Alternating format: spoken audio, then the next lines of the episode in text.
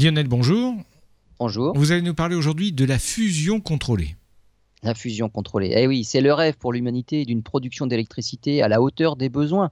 Malheureusement, elle ne devrait pas devenir une réalité avant la deuxième moitié du XXIe siècle. Trop tard pour éviter une crise mondiale comme l'humanité n'en aura encore jamais connu.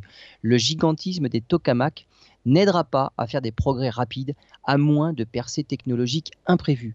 Les tokamaks doivent confiner un gaz très chaud, un plasma en fait, à plusieurs dizaines de millions de degrés. Les chercheurs du MIT viennent de faire savoir que lors de son dernier jour de fonctionnement, leur tokamak a atteint une pression record. Ils sont passés d'une pression de 1,77 atmosphères en 2005 à 2,05 atmosphères en 2016. Tout ça avec une température de 35 millions de degrés, soit deux fois plus qu'au cœur du Soleil, et dans un champ magnétique de 5,7 Tesla, c'est 100 000 fois plus fort que le champ magnétique terrestre.